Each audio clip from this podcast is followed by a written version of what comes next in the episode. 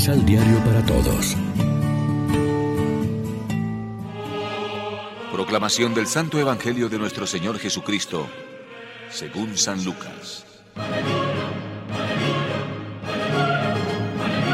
Como la gente se juntaba en mayor número, Jesús empezó a decir, Los hombres de hoy son una gente mala.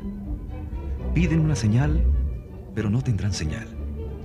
Solamente se les dará la señal de Jonás.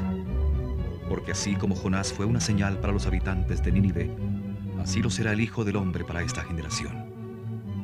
En el día del juicio la reina del sur se pondrá en pie para acusar a toda esa gente, porque vino de los confines de la tierra para escuchar la sabiduría de Salomón, y aquí hay alguien mucho mejor que Salomón. En el día del juicio los habitantes de Nínive se pondrán en pie para acusar a toda esa gente, porque cambiaron su conducta con la predicación de Jonás. Aquí hay alguien mucho mejor que Jonás. Lección Divina Amigos, ¿qué tal? Hoy es lunes 10 de octubre y a esta hora, como siempre, nos alimentamos con el pan de la palabra. Los judíos quieren un gran signo para convertirse y creer en Jesús. No les bastan los que hacía continuamente, lo cual demuestra una vez más que la fe no depende de los milagros, sino viceversa. Es más, el hombre actual desconfía de los milagros e incluso los rechaza. Es cierto que los milagros de Dios invitan a creer, pero no dan automáticamente la fe, pues esta no es la conclusión inevitable de un silogismo o de un raciocinio, ni siquiera de una evidencia, sin que por eso deje de ser razonable el creer y el fiarse de Dios. Pero la fe es don de su espíritu al corazón del hombre sincero. Algunos se preguntan a veces por qué Dios no da a los ateos señales aplastantes, por qué no escribe su nombre en el cielo con tanta claridad que sea imposible negarse a creer. No lo hace por la misma razón que Cristo no quiso ofrecer portentos, ni en esta ocasión, ni al tentador en el desierto, ni a sus enemigos cuando moría en la cruz.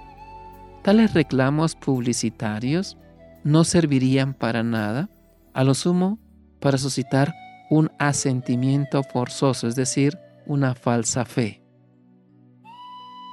¿No bajaste, Señor, de la cruz porque no querías hacer esclavos a los hombres por medio de un portento? ¿Porque deseabas un amor libre y no el que brota de un milagro? ¿Tenías sed de amor voluntario? ¿No de encanto servil ante el poder que inspira temor a los esclavos? Escribe Dostoyevsky en su obra El Inquisidor. El verdadero creyente no pide ni necesita milagros para creer y convertirse a Dios. Le basta con ver la obediencia incondicional y el amor sin medida de Jesús. Reflexionemos. ¿Qué significa ser libres en Cristo? ¿De qué se alimenta nuestra fe y nuestra vida cristiana? ¿La meditación de la palabra de Dios transforma nuestra vida? Oremos juntos. Líbranos, Señor, de la tentación de pedirte pruebas de tu ternura para creer y convertirnos.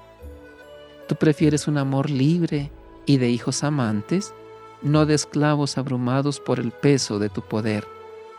Abre, Señor, nuestros ojos, nuestra mente y nuestro corazón para captar tu cariño y responderte como mereces. Amén.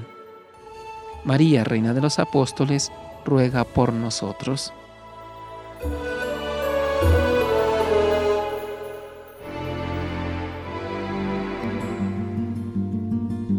Complementa los ocho pasos de la Alexio Divina adquiriendo el emisal Pan de la Palabra en Librería San Pablo o distribuidores. Más información www.sanpablo.co